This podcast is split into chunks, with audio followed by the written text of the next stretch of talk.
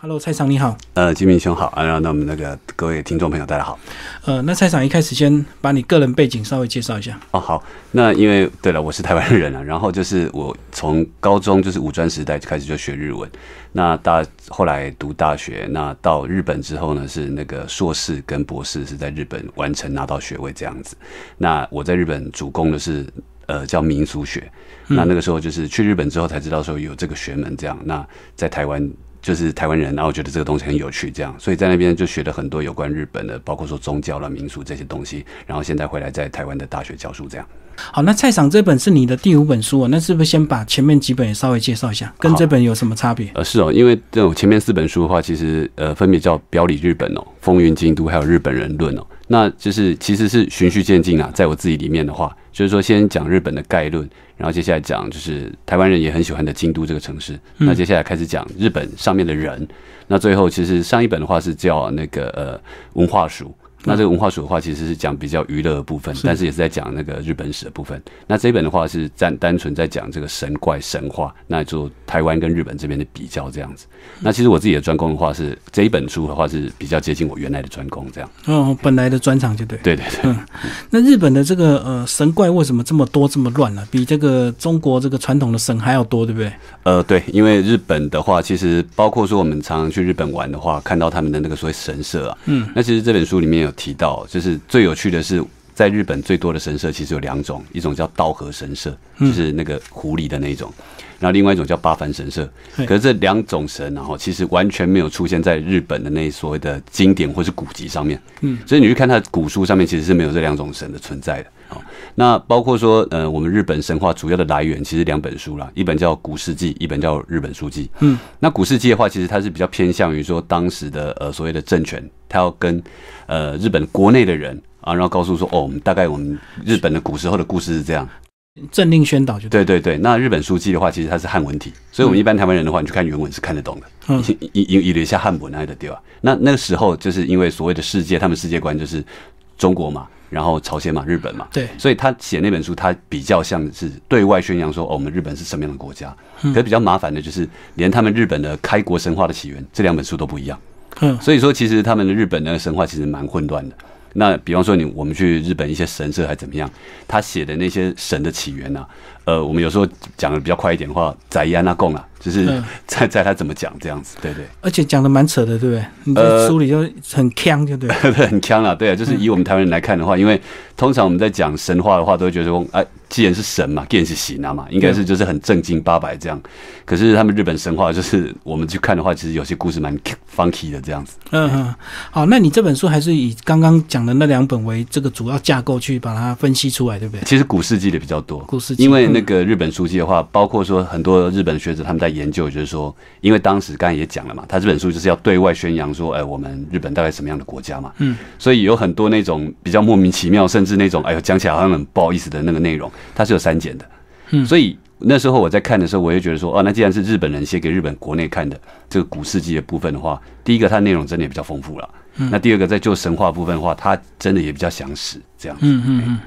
那给外国人看的就比较精简，就对。就会比较修饰过。对，因为那个时候在对对外的话，也要给中国看嘛。嗯。那就中国，它其实那时候有所谓的儒教思想嘛，所以要符合这个儒教思想的话，它有很很多的内容，它会去改啊。美货对，总不能说哦，我们日日本的东西拿出来，然后是瞎吹红切尾这样子，总是不好这样，所以它那个部分复杂的痕迹会比较多一点，这样哦，所以是以古世纪为主就对，对对对对。好，那这本书呢，在第一话就讲到日本神话的原型，刚讲一下，我这个一开始看的时候就很精彩，就是创始的时候居然是一对这个兄妹，然后勉强变为夫妻，然后后来就发生 就生出很多莫名其妙的神来帮我们讲这个故事。好，那其实这个故事真的很有趣哦。那刚才就是。金明兄有提到说勉强了，其实他没有勉强，就是很开心这样，就对，开心在一起。对，那其实就是从兄妹开始，然后是民族的起源，这个其实不是日本的专利啊，其实蛮多原始的神话都是这样子了。那只不过那个在日本的状况比较特殊哦，就是他写的还蛮写实的。我们写实的话，就是说有点现在我们在看电影的话，已经是 R 级的，嗯，就有点十八岁以下不能看的感觉就对了。那怎么说呢？因为他们刚开始是说这对兄妹，他们从天上下来之后，嗯，然后就是当时的所谓的空间就是一根大柱子，然后这个大柱子呢，就是呃这个男生啊跟女生讲啊，这个有时候。呃，我我以上以下讲的真的就是古世纪讲的、哦，是他记录，不是你掰的。对对对对，不不是我掰的，就是说这突然有一天呢、哈，那个哥哥就跟妹妹讲，就是说，诶、我身上有一块凸出来的地方，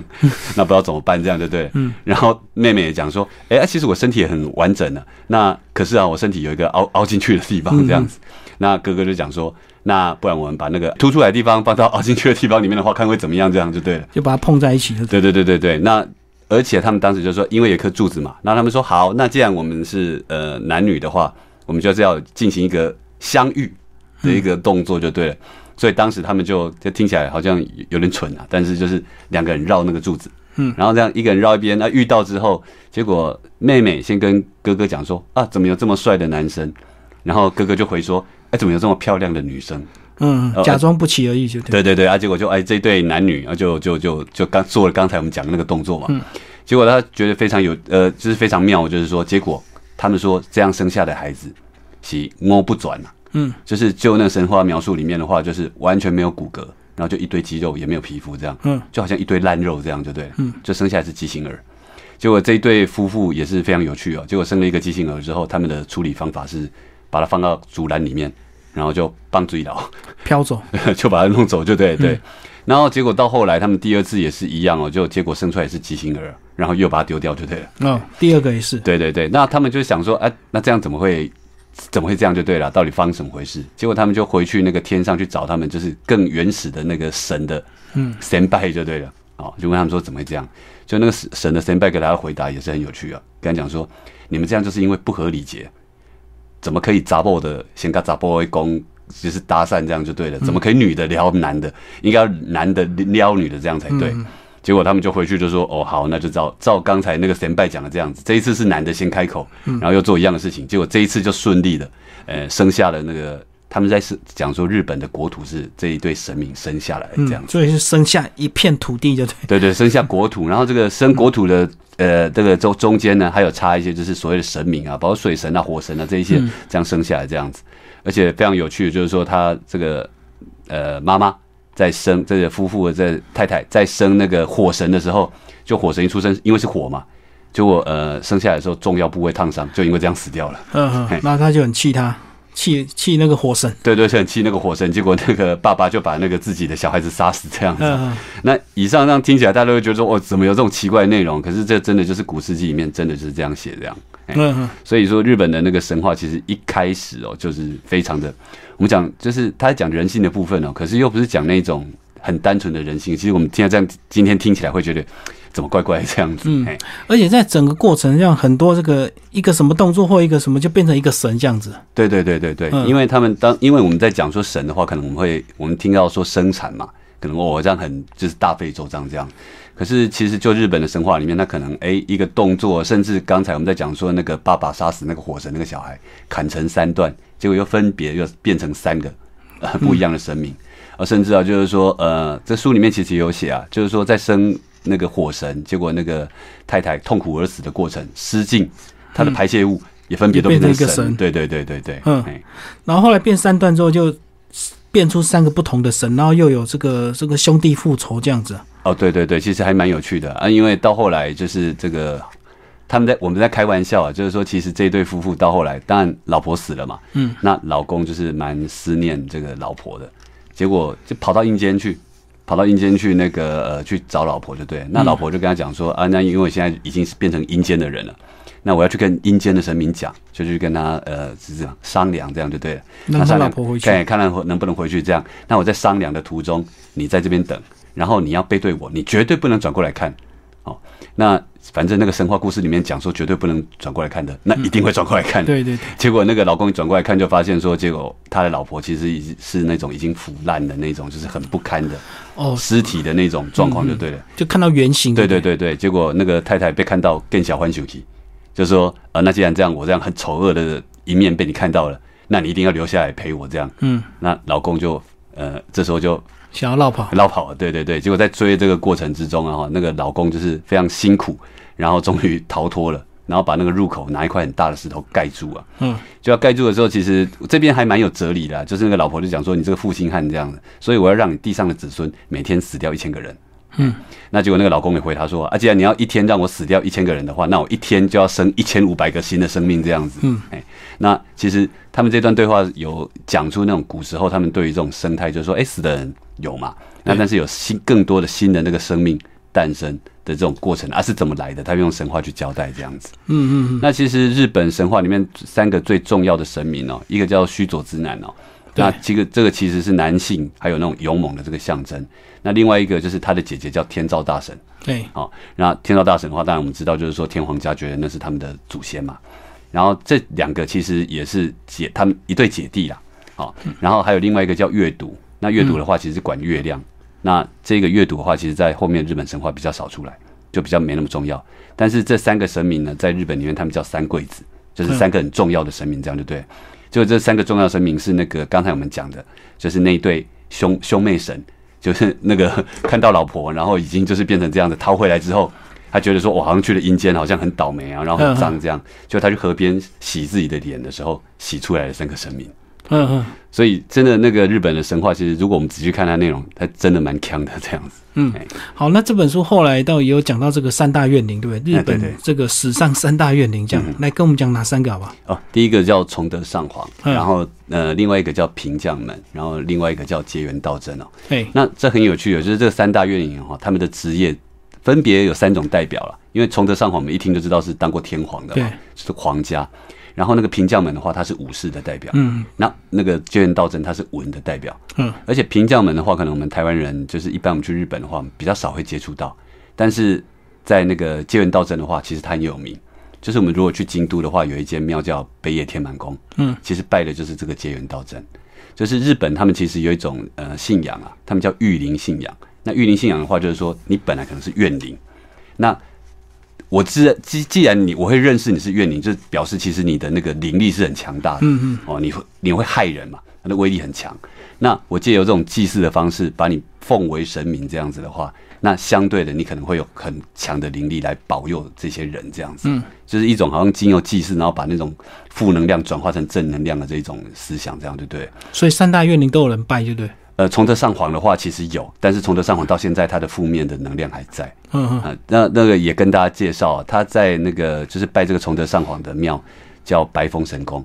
他在京都，其实没有什么人知道，因为蛮不是很大间啊嗯。他在京都的北边。那我已经有好几个台湾人的朋友，就是听了我这个就是讲这个故事之后，然后去这个白风神宫，然后去逛。那逛完之后啊，哈，呃，有一个比较严重的，他说他三年前去的，结果回来睡小沙尼，到现在还在睡，这样子就。怨灵还很大，对不对？对对对，哎，所以日本人也不太拜他。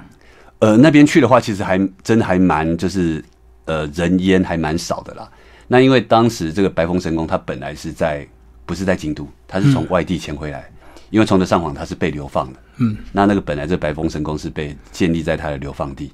结果哈、那个其实我在书里面有写了。它的威力大到什么程度呢？其实因为这个崇德上皇，它变成怨灵已经是接近一千年前的事情了。啊，嗯，结果哈，呃，我们可能听过明治维新嘛？那明治维新其实去年的话才一百五十周年而已。嗯，结果明治维新就是明治天皇他还没有即位之前，他就是在即位之前，他第一次派正式派御史去做了一件事情，就是他去这个崇德上皇的那个白风神宫那边，嗯他去跟他报告说，哎、接下来我们要大政奉还了，然后啊，就是接下来我们可能要天皇要亲政了。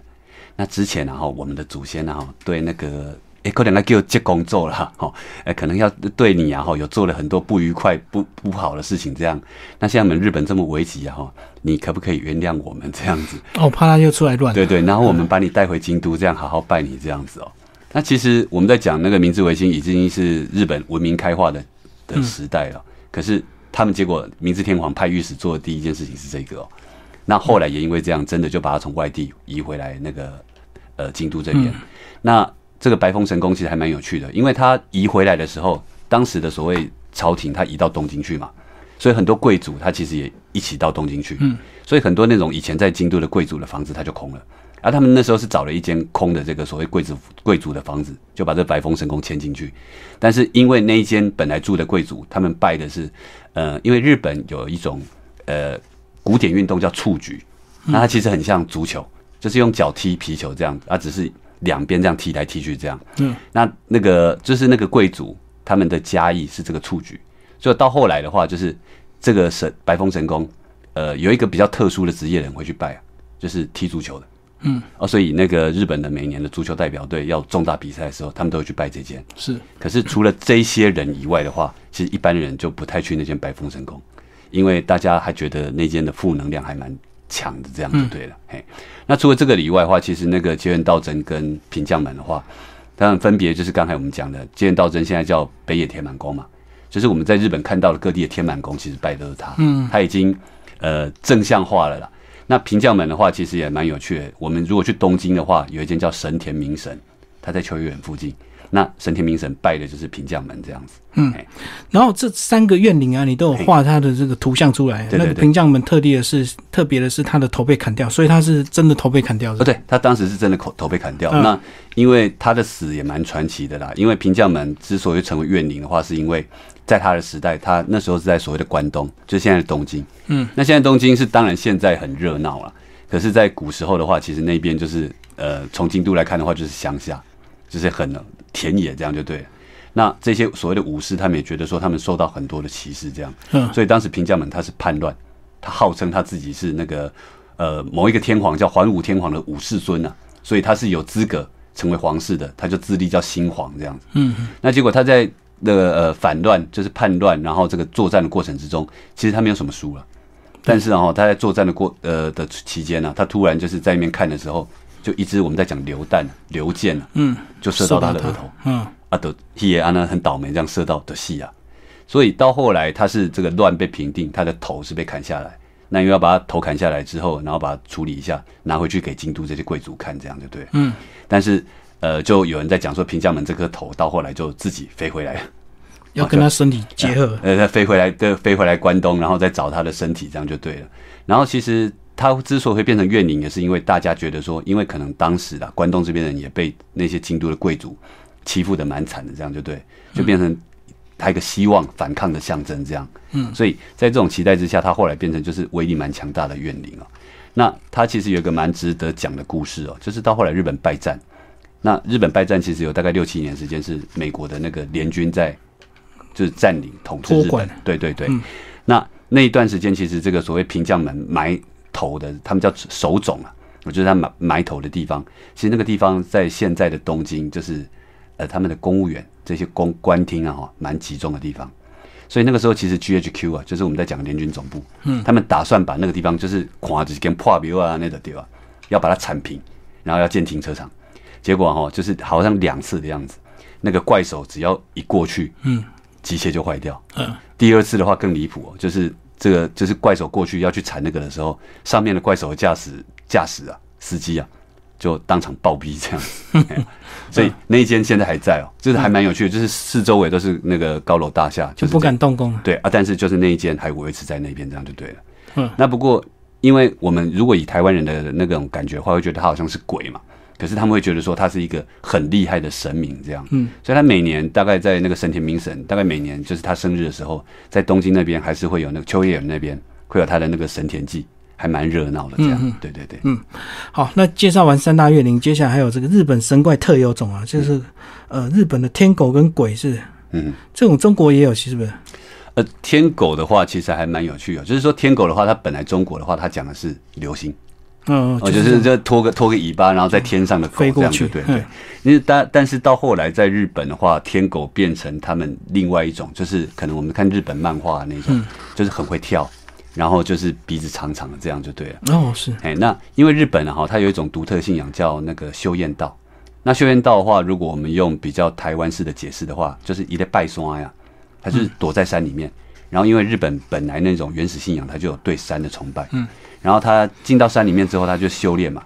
那他修炼的方法的话，他有用那种佛教，或是用用一些就是他们神道教的方式，但是基本上他是在拜山的。是那这些人就是以外面人来看的话，这些人就躲在山里面啊，然后就穿那个出家人的衣服，可是好像又就是看着觉得很可疑啦，但是又觉得说他好像有什么神力这样。那这种对于这种修炼道的人的这个印象，到后来就跟天狗这种东西连接，所以到后来在日本的天狗就变成好像浅黑巴给啊，然后鼻子长长的，然后那个跳跃力很好，然后会在山里面，然后拿一根那个好像扇子一样的东西。哦，西头妖怪村好像有一个红红色的脸嘛，对对对对对对对，那个就是天狗。那其实这种、这一种形象的话，在中国已经本来是原产是没有的啦，也是在日本里面，它在后来又发展出来一种他们独特的一种产物，这样。哎，嗯，好，我们来讲第二话。第二话讲到妖怪跟民俗的一个关系啊。嗯嗯啊，那妖怪跟民俗的关系的话，其实我觉得还蛮有趣的。不管是看台湾或是看日本啊，嗯那日本的话，其实他们在讲妖怪，妖怪。那包括其实日本其实靠妖怪赚的蛮多钱的，是什么妖怪手表啦，或者或者什么魔力小马，这是我们大概我们那个年代看的这些漫画，嗯就是提供了他们日本在文创产业上很多的这些故事，就对了啦。那可是其实如果说呃，我们去问日本人说，你真的怕妖怪吗？其实他们真的相信妖怪存在的人还蛮少的。嗯，哦，但是如果相较起来的话，我们台湾人相信有鬼的那个比例一定高比较高对对对，所以对他们来讲的话，就是说哦，哎，因为妖怪其实不来，那所以日本人大家都会怕妖怪的话，其实我觉得不尽然的。他有有一种感觉，就好像那一种，我常常在我在书里面其实有提到，就是好像那一种鬼屋的感觉。就是我们人其实都很喜欢去享受那种，包括我们去那个呃游乐园里面，我们去坐云霄飞车，然后去就是走里面的鬼屋，那我会觉得那个好像很可怕，可是人又很喜欢去。对，那为什么人会很喜欢去呢？因为其实你的潜意识你知道那是安全的，你在这个安全的这个范围之下，你去享受那种恐怖的快感，这样子。嗯，那其实到后来日本的文化里面，妖怪其实就变成这种产物，就对了。就是讲起来好像很可怕嘛，然后我好像有这种存在这样，可是你另外一个潜意识来讲话，其实你也知道说那个好像不存在，已经变成一种娱乐的的那种象征这样子。哎、嗯，好。然后你个人也把日本的妖怪做一个分类，对不对？对对对。是你来帮我们讲一下好吗？你把它分为这个八个类别啊，哦，对对对，那因为其实日本的那个妖怪分类啊有很多种了。那其实很多分法就对。对对，很多分法。那我其实这是我自己独特的分法，包括说像那种自然类的啦，哈，嗯，或者像那种我们在讲的器物类的，因为日本以以前有一种蛮奇怪的那种想法，就是信仰，他们觉得东西如果用久了哈，它会有自己会有那种灵性，嗯，哦，比方说啊，一个那个皮箱，我如果用一百年的话，就它可能就会有开始有自己的意志，有这种灵性，这样对不对？所以我们看那个日本的妖怪有很多像什么，好像是一个车轮的那一种的、啊，哦，或是它是一个箱子啊，甚至说一的几节汤啊，这样会长出四只手脚这样子，嗯，它蛮多这种器物类的妖怪啊。而且日本以前他们有一种想法，就是说这个东西就像刚才讲的，它如果用了百年之后，它可能开始就会变成，呃，自己有自己的灵魂这样就。成精了。对，成精。那所以他们日本人很多就这个东西，我用了九十九年之后，然后我就把它丢掉。嗯，啊，结果这些对这些东西来讲的话，我明明撑一年，再撑撑一年，我就可以成精了。嗯结果你你搞早高，你的搞淡掉，这样就对了。所以啊，他们在日本是古时候的文化，他们称这种东西叫富丧神啊，就是富是那个富家的富，然后丧礼的丧，富上神这样。可是“富商”这两个字啊，其实在日文里面，它念的方法是念 “tsukumo”。哦，可是这个 “tsukumo” 啊，哈，如果你把它写成汉字的话，有另外一种写法，就是九十九。就是九十九神就对了，对就是我今天明明差一年，可能就能只能就能成精的，甚至就只能呃修成正果了。结果你为了那个人，为了怕我成精，搞淡掉这样，所以他那种九十九神的话，就会有一点点怨气这样。嗯，然后在平安时代的时候，他们讲说这些坏掉的东西，它、可能成精了，然后在半夜的时候会出来，大家成群结队在那边走路游行抗议这样子哦。嗯，而且那个东西的话，以前他们就称为叫百鬼夜行。哦，对因为他们充满怨恨，就对。对对对对，啊，这些这些那个妖怪啊，这些东西啊这些我们在讲曾经的东西，他们就成群结队在路上走。那你晚上如果你人遇到他的话，裂隙，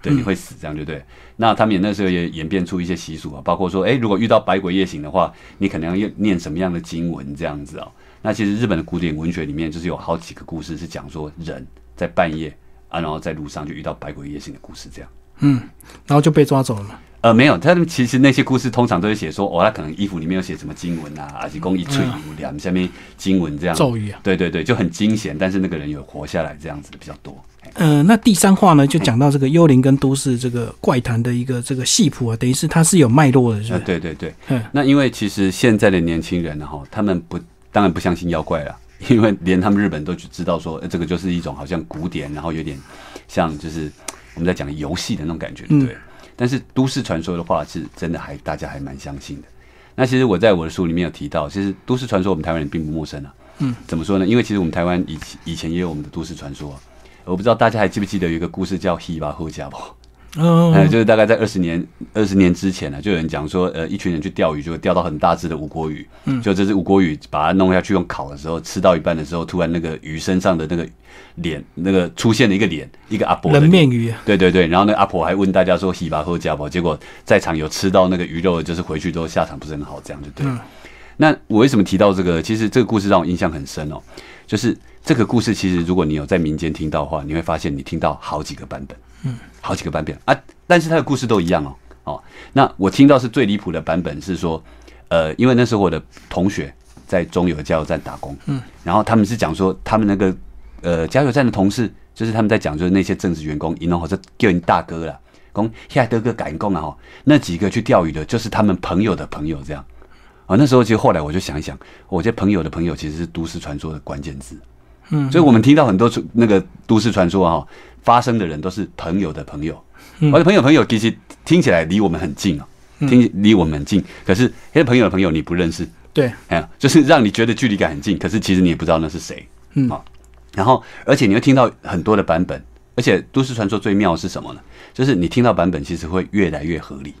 越来越合理，为什么呢？那其实后我在书里面其实有写到，都市传说其实有个特性啊，就是说。比方说，我们现在听到一个都市传说，哦，这个故事刚才就剪菜，然后我忍不住想去告诉别人。可是我听到的这个故事，其实我在潜意识里面，我可能觉得这个故事有某几个情节是不合理的。你自己把它修正了。对，我们自己把它修正。这种跟那种维基百科啊，哈，就是大家都去写，那写到后来，其实莫名其妙，那个结果会越来越正确是一样。所以我们在讲的就是这种群众修正原理啊。所以都市传说啊，哈，到后来就是你很难分它的真假。嗯，因为大家会一直修正，一直修正，修正到它那个内容，其实只能靠专业人士来判断了。包括说，像我在书里面其实有写到一个蛮悲伤的一个都市传说，就是呃，我们台湾其实也应该蛮熟悉的，就是我们在讲厕所，厕所的话，现在一般都是冲水马桶嘛。对。可是像我们小时候，其实有那种，就是它下面就是粪坑啊，嗯，然后它就是呃，上面可能就是一个就是人在。蹲的地方这样子，然后平常会用一个盖子把它盖住。对，哎，那种厕所这样。那在日本的话，它叫“扑通”，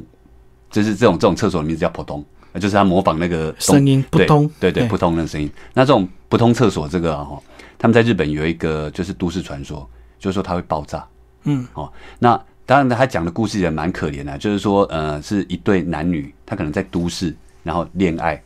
然后再讲说他讲到婚嫁要结婚这样子对。结果那个老老公就跟他讲说，哎，这个男朋友啦，就跟他女朋友讲说，哎，我爸爸妈妈在北海道，然后他们是就是很古板的人，你要心理准备啊，可能就是会挨一顿 C B 那的，对吧？嗯，那可是要结婚的，还是要回去见见爸爸妈妈。对，结果哎，女朋友带回去之后，所以很意外的就是哎，相谈甚欢，然后爸爸妈妈很喜欢这个女孩子这样子啊，听起来刚那边 Happy Ending 结束的时候，女孩子就说她想要去厕所，嗯，然后。他们讲说一定是冬天呐，那因为北海道嘛。对。结果他们就进去，那个女孩子去厕所之后，那个男生跟爸爸妈妈在那边聊天，爸爸妈妈还在那边开玩笑说：“哇，丽娜叫厉害啊！那在东京找到一个这么好的女孩子，这样就讲话讲到一半，厕所里面的爆炸。嗯。然后大家去看的时候，就是整个炸开，然后女孩子当场炸死这样子。那他们的解释是说，因为其实那一这那一种厕所，它会累积甲烷。嗯。啊，那甲烷的话，其实就是我们在讲的那个沼气啊。对，而且你用盖子盖起来嘛，就积在里面，对，它会引爆。而且它的设定其实都非常完整，因为你在北海道，所以冬天的时候是会大雪的。嗯，那所以那那个粪坑其实平常的话是有水肥车来收嘛，哎，因为冬天又大雪，所以水肥车好几天没来。嗯，所以它就累积了很多的沼气。然后那个女孩子又是从都市去的，所以她比较怕冷。然后去到那个厕所之后，她又不知道，那她当然不是在里面抽烟了，他就打开子要准备要上厕所的时候，他脱衣服。嗯，然后那个毛线衣就起了那个静电，对，静电火星，然后因为这样就引燃那个沼气就爆炸这样。嗯，那所以这个都市，其实我觉得这个故事它就是讲了，呃，都市传说的，这是最重要的那个特性，就是后来这个已经修正到非常合理了。嗯，那我们要怎么样去认证说它到底是是不是真的？其实就只能靠那种好像那种电视节目那种留言终结者，你真的要做实验了，不然的话，我们大家都不是物理化学的专业的话，那到底它那个甲烷的量有没有？大到可以爆炸，对，可以爆炸。那女孩子脱那个毛线衣的静电，她有没有办法真的去引燃那个东西？那个其实就是我都觉得是都市传说很有趣的地方。但是也是因为这样子，所以不管人啊，我们科技啊，哈，时代再怎么进步，都市传说都不会消失的原因，其实也在这里。嗯，对啊，其实像里面有讲到这个千日百货这个规模的一个悲剧，那台中也发生过有康这个大火，大家也是传说什么幽灵船去载了多少人呢？对对对对。那因为像我是台中人，而且威尔康发生的时候，我有同学在那边打工，就他那天刚好没有去。这幽灵船的对幽灵船的那个传说，其实传了好几年了。嗯，到后来他们是讲说，那幽灵船就停在第一广场。嗯，然后因为停在第一广场，因为这个传说了，那个第一广场到后来整个生意就变差，然后就整个到就后来就又整修变成现在这样子这样。所以这都市传说有时候影响还蛮大的。嗯，要不要跟我们讲一下千日百货这个这这个日本史上最大规模的悲剧啊？死了一百一十八人哦。啊，对对，千日前百货的话，其实这千日前百货它今天叫 Big Camera，嗯，就是我们去那个地方的话，其实很多台湾人很喜欢去逛那边。嗯，那我那时候去的时候，其实因为这个故事之前让不听下鬼嘛，对，所以那他去的时候，其实你看的没有什么感觉，他就很热闹的地方，嗯，地点太好了。结果那时候，因为我我本身我有抽烟呢，啊，我去到那边的时候，他们日本其实规划都很好，对，就是他你外面不能随便抽烟，但是他一定有吸烟室给你。哦，哎，对，吸烟区，对，而且我去那个吸烟室啊，他而且是室内哦，然后他就是做那个就是排气做的，做空调就对对对，排出去。对，啊，结果我在那边抽烟，我哇，你干嘛尴尬讨告挡哎，而且这很难过的那一种，就是已经有东西压，对，已经是物理上、生理上的不舒服了。啊，可能想说啊，因为可能陪着老婆啊，因为那时候我们带我们的子女一起过去这样。他可能不会噪音啊，就是逛街太累了这样。结果后来我就没有多想。那其实那时那一次我们有呃去千日前的时候，我们有带另外一个朋友去。那这个朋友他本身有灵感的体质啊，嗯，然后他他就是我们那天去啊，结果我们在住在那边饭店，阿给 K 姐问切头就跳美嘛，女孩子要逛街干嘛？我们就陪在旁边。所以我一觉到天亮没有想什么。就第二天起来的时候，那个男生一直跟我们讲说，那天其实很恐怖。哦，我我说怎么恐怖？他说：“哈，因为他是加拿大回来，他虽然他是华人，可是他不会讲半句中文。他所以他就说，他昨天晚上呃在睡觉的时候，那个有一个女孩子坐在旁边看他。”嗯，我说我坐在旁边看他，你会不会是昨天晚上去夜店真的带了一个日本妹回来，你自己忘记了？他说不是，我说为什么？因为那个女孩子坐在天花板上看他，我说哇，吊在上面。对 对对对对。那后来其实我就想说，哦，好吧，那我去查一下。结果我去查了以后才发现毛骨悚然了，真的有，真的有。因为那一间就是所谓我们在讲的那个电器量饭店那个 Big Camera，它本来是叫千日前百货。嗯，那其实那个时候他们曾经发生过一个很大的火灾啊。嗯，那这个火灾的话，其实。有反映出当时的日本其实跟我们早期的台湾一样，就是一栋大楼来对，大家隔间都乱隔，混杂。对，然后防火巷弄咖喱太太多戏。对对。结果因为那样子，结果它发生火灾之后，所有人都被熏到楼上去。嗯。被熏到楼上去啊！可是火还是一直来，就那个十几层的那个建筑。所以后来那个呃，在上面的人受不了，就从上面一直一个人一个人这样跳跳下来，对，跳下来。那刚好他跳下来的地方就是我们住的饭店的那个前面商店街那条路，这样就对。嗯。那这件事情除了说造成说是当当时的，就是日本单一火灾死亡最最高的，嗯。除了这个以外，还有另外一个就是说，当时因为已经有电视了，那当时就是实况转播，嗯。那实况转播就是记者在那边讲话，结果后面的声音是这样。一阵一阵那个人跳下来，嗯，掉在地上的声音，所以给日本很大的震撼就对了哦。嗯，那我查到以后就整个毛骨悚然了。结果到后来我又查，其实又更怕了。为什么？因为查到后来这个火灾的那个就是引发的原因，是因为装潢工人抽烟乱丢烟蒂。嗯嗯，我那时候想说，我爱我底吸烟室啊，底下讲过那那种不舒服的感觉，可能是这样就对了。哦，那。也因为这样，后来我去查了很多关于这件火灾的这个事情其实它有很多很有趣的巧合了。对，因为千叶前那个地方，它在江户时代的时候，其实它是幕府在处刑的地方。